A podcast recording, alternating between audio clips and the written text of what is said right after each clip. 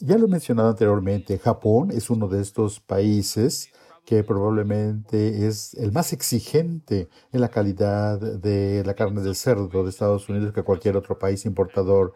Es decir, todas las plantas de Estados Unidos tienen inspectores japoneses que están en la línea del lomo y dicen, esto es lo que aceptamos para Japón o esto déjenlo para consumo nacional, porque ellos prefieren un color de la magra más oscuro y también una calidad de la grasa más eh, firme y más brillante. MeatSpad, en colaboración con Anetiv, es una plataforma enfocada en compartir conocimiento y fundamentos de la tecnología de la carne que sea accesible para la industria cárnica. En cada episodio platicaremos con especialistas y expertos acerca del manejo antemortem, producción, calidad e inequidad de la carne, entre otros.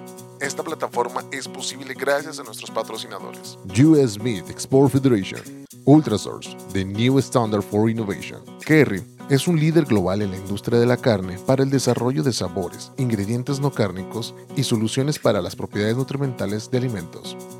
Meatspad, el podcast de la carne, presentado por Francisco Nájar.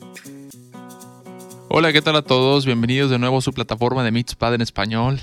El día de hoy estoy muy contento porque tenemos de nuevo a, unos invitados que tuvimos recientemente en el podcast en inglés. Doctor Travis Arp de la USMF. Él se encarga de toda la parte de exportación. Él es un científico de la carne y provee con mucha información y educación a los productores. Seguimos en las jornadas RMC 2021 que se celebra en Reno, Nevada. Jornadas de reciprocidad de Ciencias Cárnicas. Bienvenidos de nuevo. Un gusto regresar. Gracias por la invitación y en persona esta vez. Claro, claro, ¿no? Y la verdad que qué interesante y qué emocionante que estemos de este, bueno, ahora en, persona. Eh, la verdad tuvimos la oportunidad de, estar en persona eh, aquí en estas jornadas. Hablaremos de la importancia de la calidad de la grasa cuando hablamos de cerdo. Eh, tuvimos muchas preguntas de, de gente que en la industria que está exportando cortes de carne del cerdo, ya sea belis, eh, cabeza de lomo, cualquier tipo de corte, especialmente para mercados eh, en Asia, a hablar de mercados en, China, mercados en Japón, eh, Europa, hablaremos un poco de la, del índice de yodo, también la importancia del índice de yodo cuando platicamos de esto y la calidad de la grasa en mercados de exportación. Sí, es un buen punto de inicio. Lo más importante, si pensamos en la calidad de la grasa de cerdo, lo que nos preocupa es si está suave o firme. Firme es mejor en términos de su calidad. Y lo que puede influir es el tipo de animal. El cerdo es monogástrico. Lo que consume en la dieta resulta muy importante para influir la calidad de la grasa dependerá de los ácidos grasos que se depositen y esto va a tener que ver con si la grasa es suave o firme. Otros aspectos que pueden influir la calidad de la grasa tienen que ver simplemente con aspectos fisiológicos. La madurez del animal, por ejemplo, si el animal es muy joven y no ha alcanzado su madurez, entonces la grasa es importante. Una grasa con células inmaduras tendrá mayor contenido de agua que de triglicéridos. Si el animal es fácil en su crianza, generalmente va a tener una grasa más firme si madura antes para un cerdo magro. Esto tendrá impacto también en diferencias del sexo, macho contra hembra. La hembra madura antes que el macho. Por lo tanto, será más delgada y más suave la grasa de la hembra comparativamente con el macho. Otros aspectos que impactan la calidad puede ser, en términos de la producción, cuestiones ambientales o de sanidad animal. Si los animales se encuentran en calor, en lugares muy cálidos, entonces interrumpirán su alimentación y no tendrán nutrientes necesarios. Excelente. Ahora, doctor Arp, por favor, platíquenos un poco de los retos que los productores de carne en Estados Unidos enfrentan día con día, especialmente cuando están exportando sus productos. ¿Cuál tal vez algo, una de las medidas que, que tienen en la planta para evaluar la calidad de las grasas? Podemos platicar un poco de eso al respecto. Eh, platíquenos un poco de los mercados de exploración, platicamos un poco del mercado asiático, Japón, China, cómo ellos evalúan el, eh, el perfil de ácidos grasos en la, en la grasa, en la, grasa de la, de la, carne de cerdo. A lo mejor podemos hablar un poquito más y cómo los precios varían. Sí, desde el punto de vista de las exportaciones, hay dos componentes importantes que tienen que ver con la calidad de la grasa. Será la percepción del consumidor, por un lado, si el producto va a supermercados y cómo ese producto se verá en la vitrina de carnes cómo se percibe por el consumidor, cómo la prefiere el consumidor. El segundo aspecto tiene que ver con la vida de anaquel. Dado que habrá más tiempo para el tránsito de ese producto que va de Estados Unidos a el mercado final de exportación, fresco o congelado, necesitaremos que sea cerdo de alta calidad para que tenga buena vida de anaquel y que haya una buena integración para un producto de valor agregado. Esta es la forma en la que nosotros lo vemos desde el punto de vista de las exportaciones y la calidad. Nosotros trabajamos con compañías como los Smithfield y con otras compañías, con Dustin y con otros involucrados para poder entender los mercados internacionales, cuáles son los asuntos que están viendo los consumidores y luego comunicarlo a los empacadores y luego comunicarlo a los productores para de esta manera enfrentar cualquier problema que podemos encontrar. Hablemos un poco de la, de la importancia de la grasa cuando cocinamos o cuando estamos hablando de, de embutidos, producción de embutidos. Esa grasa de la carne de cerdo es muy difícil de superar, ¿no? Hablando a lo mejor de productos, productos análogos, la grasa tiene un sabor incomparable. Y yo creo que podemos ahorita iniciar esta conversación o irnos un poco al respecto otra vez hacia mercados de, de, exportación. ¿A dónde estamos mandando? ¿A qué países estamos mandando estos, estos cortes de carne de cerdo? Y si por el momento estamos mandando algo de recorte de Estados Unidos hacia estos mercados de exportación. Sí, Asia es un mercado enorme. En lo general podemos desglosarlo. Hay diferentes mercados dentro de Asia.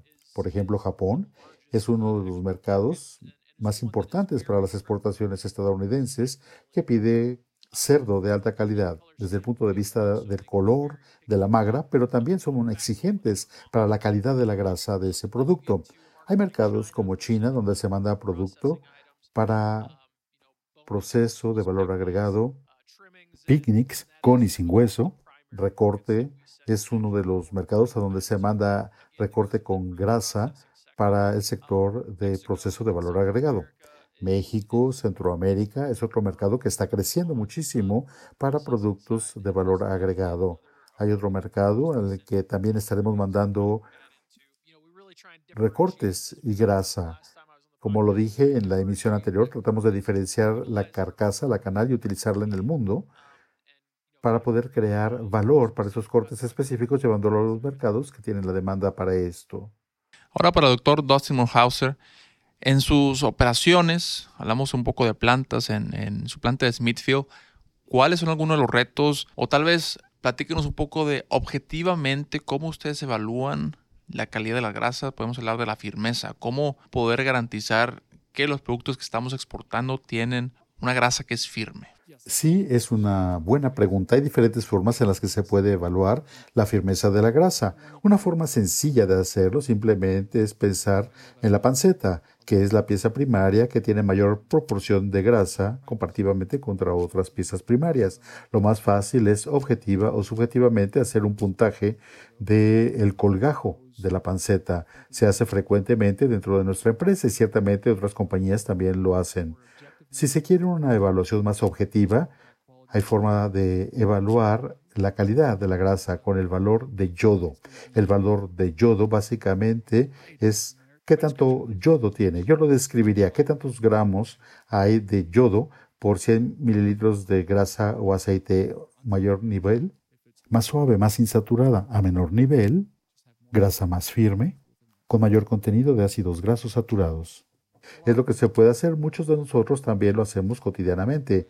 La frecuencia varía de un lugar a otro, pero la idea es capturar una muestra y luego con cromatografía de gases ver el perfil para calcular el valor de yodo. Hay otros métodos. Interesante. Ahora platíquenos un poco de esto, de este índice de yodo. Esta es una manera para evaluar la firmeza de la grasa en, canales de cerdo. Esto se puede también evaluar eh, de forma interna o tiene que ser forzosamente enviado al laboratorio? ¿Cómo le pueden hacer los a lo mejor pequeños o medianos procesadores de carne? Creo que mucho de esto para nosotros tiene que ver con recabar los datos, regresar esta información a los proveedores para trabajar con ellos, con una base de datos. Algo que se puede hacer cotidianamente es el aspecto del enfriamiento. Puede impactar la calidad de la grasa, pero también la temperatura de almacenamiento a la larga puede también impactar o mitigar las preocupaciones de vida de anaquel cuando tenemos un valor de yodo con mayor susceptibilidad a la oxidación. Qué interesante. Y, para aquellos que nos están escuchando en la parte de español, aún no hemos traducido este capítulo, este episodio, pero en el, tuvimos un episodio bonus en el capítulo, eh, parece, hace como cuatro meses, con un maestro carnicero alemán hablando de la importancia de la, de la grasa, del perfil de, ácidos grasos y la diferencia de estos perfiles de ácidos grasos cuando hablamos de, la ubicación anatómica dentro de la canela. Podemos hablar a lo mejor de la de, carne proveniente del jamón, de la pierna de cerdo, que puede tener un perfil de ácidos grasos diferentes, hablando a lo mejor un poco de, de, lomo. Platíquenos un poco de esto. Eh, ¿Han hecho algo de investigación al respecto en Smithfield? Probablemente es algo más elaborado, pero se pueden tomar muestras y mandarlas a un laboratorio. Sería algo sencillo de hacer. Además, algo a un precio accesible, más o menos. Pero si queremos tener una medición objetiva, pues se puede hacer algo para saber qué está sucediendo específicamente. Sí, de hecho, hay investigación que se ha realizado donde ven diferentes depósitos de grasa y las diferencias en valor de yodo hay diferencias, hay diferencias que existen. El doctor Apple de Arkansas ha escrito un artículo comparando depósitos de grasa de la panceta ventral, dorsal, anterior, posterior, y ha notado diferencias de extremo a extremo o ambos lados. Es importante, cuando se mide el valor de yodo, es importante entender de dónde se está obteniendo la muestra para que haya uniformidad, consistencia. Si alguien lo ve de otro sitio, tal vez de la papada o del lomo, los resultados serán diferentes. Y esto es simplemente parte del recambio de los ácidos grasos y cuán rápido varían. Este podcast es posible gracias a US Meat Export Federation México, con el objetivo de promover el consumo de las carnes rojas americanas, así como facilitar su comercialización en los mercados de la región. Ahora, bueno, eh, cabe mencionar y platicamos con el doctor Diego Braño de Lanco y, sigo mencionando este episodio porque fue muy, muy interesante que, bueno, hablando de esto, ¿no? De este el grado de insaturación de las grasas que va a determinar la firmeza del producto, hablando de grasas saturadas, una grasa más firme, a lo mejor si vamos hablando de un poco de grasas más poliinsaturadas, pues vemos la, esa, esa suavidad en la, en la carne de cerdo como tal. Entonces, bueno, eh, ahora yo creo que podemos hablar un poco de, estos índices de yodo que la industria determina. Eh, hablando de, bueno, varía de, planta por planta, hay plantas que miden o determinan el índice de yodo para ciertos cortes, para ciertos canales, para ciertos mercados. Y, y aquí pudiéramos eh, involucrar, pues, otra vez el mercado de exportación, la importancia de la calidad de la grasa para el mercado de exportación, qué países eh, son más estrictos, hablando de la calidad de la grasa, qué estándares existen para, bueno, a lo mejor podemos hablar de, Noruega, Japón, Europa, tal vez Canadá, ¿no? Eh, cada país tiene sus estándares, eh, estándares de calidad cuando, cuando ellos van a recibir producto. Y yo creo que tal vez podemos explorar un poquito esto, ¿no? Yo diría que, como lo mencioné antes, Japón es uno de estos países que probablemente es tan exigente en la calidad del cerdo más que cualquier otro importador de la carne americana en el nivel mundial. Y hay algunos clientes que mandan a las plantas estadounidenses a su, entre comillas, inspector. Están en las líneas de lomos y diciendo, esto lo queremos para Japón, esto lo pueden dejar para mercado nacional.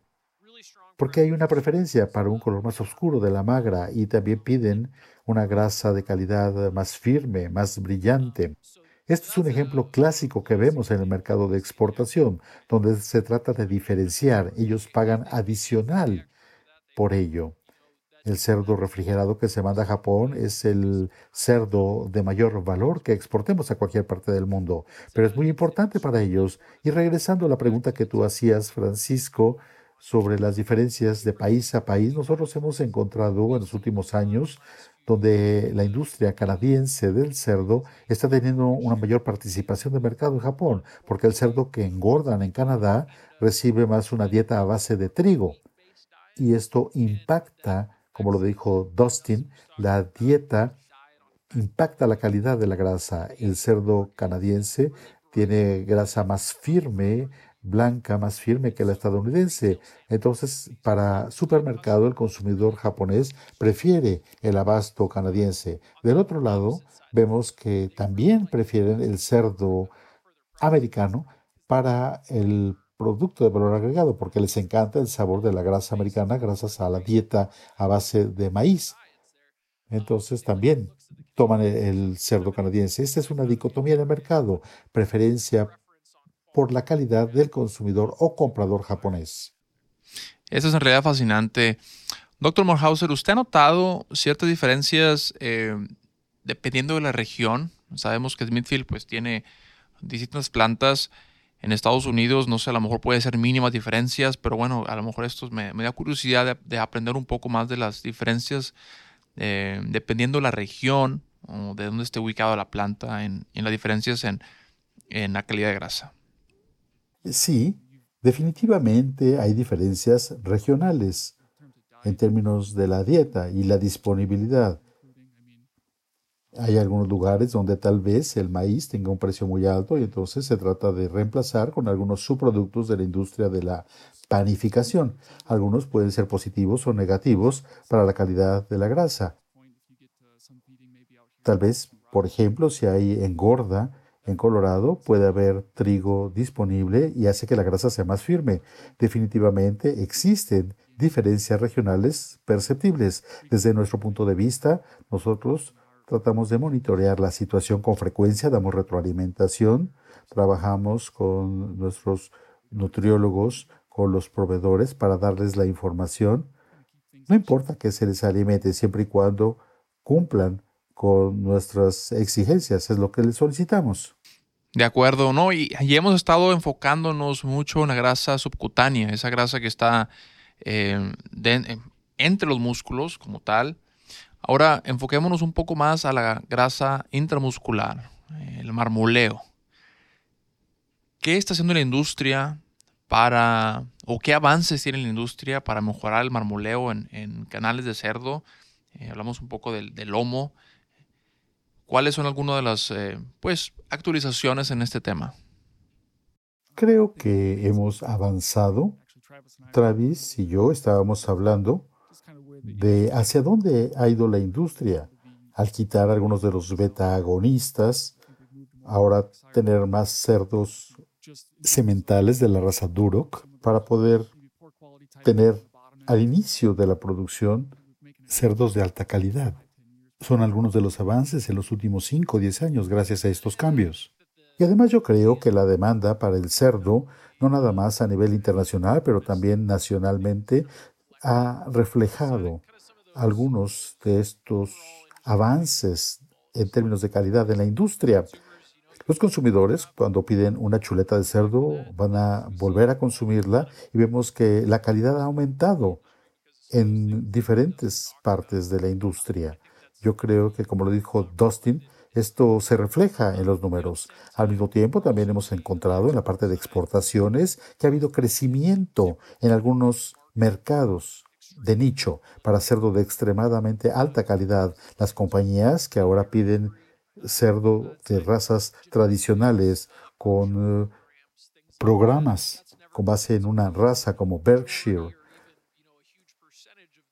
Sabemos que no será lo que se produzca predominantemente en Estados Unidos, pero sí hay demanda para ellos en mercados de alto nivel como Corea o Japón y otros países, incluso China. Creo que existen oportunidades para diferenciarnos y poder comercializar con un mayor valor en lugar de cerdo commodity o genérico.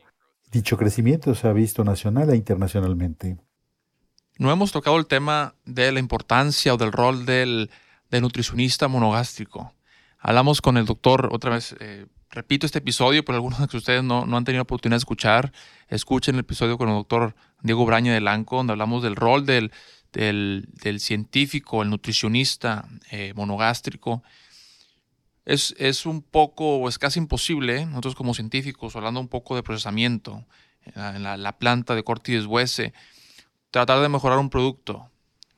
Estamos recibiendo eh, animales, hacemos lo que es la parte de sacrificio, va a lo que es la parte de, proceso y la calidad de la carne, la calidad de la grasa, pues ya está definida, ¿no? Ya se define antes de que llegue el animal al sacrificio. Bien estrecha cuando hablamos de la, de la relación entre el nutricionista, el científico de la carne, lo que es la parte del comprador en el retail, que todo esté una, pues las cadenas, la cadena de comunicación que esté, que esté bien establecida, no sé, ¿Qué piensan al respecto de esto? Sí, estoy de acuerdo. Yo iré incluso más lejos. Creo que todo empieza con la genética, con este cimiento sólido. Lo que se hace a partir de ese momento dicta el potencial que la genética tenía de inicio. Se trata de todo un asunto, de una cadena porcícola integrada. No nada más hay que pensar sobre la calidad de la grasa, sino de la calidad del cerdo en general. No hay una solución mágica sino que se trata de hacer bien todo, de principio a fin. Si uno se equivoca en algo, habrá problemas, pero si uno hace todo correcto desde el principio hasta el fin, empezamos sólidamente con buena genética, una buena nutrición de alta calidad, un buen manejo. Ojalá que todo esto resulte en un cerdo de alta calidad. Yo recuerdo una cita que siempre resuena conmigo lo que dijo el doctor Brad Johnson de Texas Tech, un renombrado biólogo especializado en miología a nivel mundial. El potencial que tiene un animal para marmoleo y calidad inicia en el día que ese animal nace. Todo lo que hacemos a partir de ese momento, lo único que podemos hacer es limitar ese potencial. Y creo que en la industria de cerdo ha habido tantos avances para tratar de quitar estas fuerzas externas que potencialmente pueden tener un efecto negativo en la calidad, hasta un punto en donde creo que la producción porcícola moderna ha hecho un excelente trabajo en los Estados Unidos para maximizar la calidad que podemos obtener de estos animales. Y creo que hay oportunidades para avanzar con ello. Sin embargo, para mí, creo que la industria porcícola es un muy buen ejemplo de cómo podemos aprovechar y mejorar toda la cadena de suministro para maximizar la calidad. Cabe mencionar que la industria está haciendo un excelente trabajo para mejorar todo eso, ¿no? Podemos llamarlo optimizar, más bien maximizar la calidad de, la carne de cerdo. Yo creo que se está haciendo un buen trabajo. Yo creo que se está haciendo un buen trabajo para hacer esto. y bueno, eso es un multifactorial. Tenemos que tener bienestar animal, tenemos que tener buen tiempo de enfriamiento, también influye bastante en la, en la calidad de la, de la, carne, dieta, y bueno, es, es, imposible que de un factor pueda determinar la calidad como tal, es, es multifactorial. Todo va de la mano. La empacadora y el productor trabajan de cerca para dar un producto de alta calidad. Constantemente platicamos, conversamos en el podcast de las líneas de comunicación, cómo mejorar la línea de comunicación entre el productor, el procesador, el retail. Yo creo que esto, es importante mencionarlo de nuevo. Y que cualquier queja, cualquier comentario que tengamos del cliente, pues se haga la retroalimentación hacia el procesador, el procesador lo lleve al nutricionista y al pues es la parte productiva y, y se pueda o sea, de esta manera mejorando la calidad. Yo creo que la, industria de la industria del cerdo, la industria de la carne, eh, hace buen trabajo para, para hacer esta retroalimentación adecuada. Y lo platicamos, el doctor Jesús Velasco eh, de HEV mencionó esto, ¿no? Cómo, cómo de una cierta manera eh, se ha dislocado esa información, esa retroalimentación del consumidor hacia el retail, el supermercado, el supermercado hacia el procesador de carne, procesador de carne que, que sepa lo que está buscando el consumidor para que se lo pueda eh, llevar al productor, ¿no? Que cómo, lo, cómo es que el, cliente está buscando eso y creo que esto ayuda muchísimo. Muchísimas gracias por, por aceptar esta invitación de nuevo. No sé si tengan algo que agregar antes de despedirnos. Bueno, como lo dije anteriormente, yo considero que la situación de la calidad, con el tiempo que he trabajado en el mercado internacional con US Meat Export Federation, hemos visto que ha avanzado, particularmente en la última década. Nosotros estamos exportando en números récord en los últimos años de cerdo. Las mejorías que se han hecho en calidad y en la cadena de suministro simplemente refleja toda la demanda que se ve en el exterior. Y yo creo que una gran avance se ha tenido para tratar de dilucidar la ecuación correcta de la calidad del cerdo y para poder tener la lealtad de los clientes. Como lo mencioné, creo que seguiremos mejorando a futuro. Yo considero que seguimos dando esta retroalimentación a las empacadoras, a los productores, el trabajo que hace la industria desde mi puesto, tratar de avanzar para seguir mejorando no nada más la eficiencia, sino también la calidad y todo para seguir avanzando con nuestro producto para que haya mejoría en el consumo y satisfacción al paladar del consumidor. De nuevo, muchísimas gracias por la, por aceptar la invitación de estar en este podcast. Yo creo que ya, ya hacía falta estar en persona. Definitivamente estos diálogos, estas conversaciones que, que tuvimos el día de hoy, yo creo que seguirán en episodios futuros. Hay muchísimo más temas y tópicos que debemos de tocar. Y bueno, de nuevo muchísimas gracias por aceptar la invitación. Y bueno, para, para, la gente que nos escucha, que quiera a lo mejor darse o conocer en persona quién, quién es el doctor Dustin Morhauser, quién es el doctor Travis Harp, ya tenemos el, canal en YouTube. Eh, nos pueden ahí seguir en nuestro canal. Estamos en, en Instagram, redes sociales, para que se suscriban, nos sigan.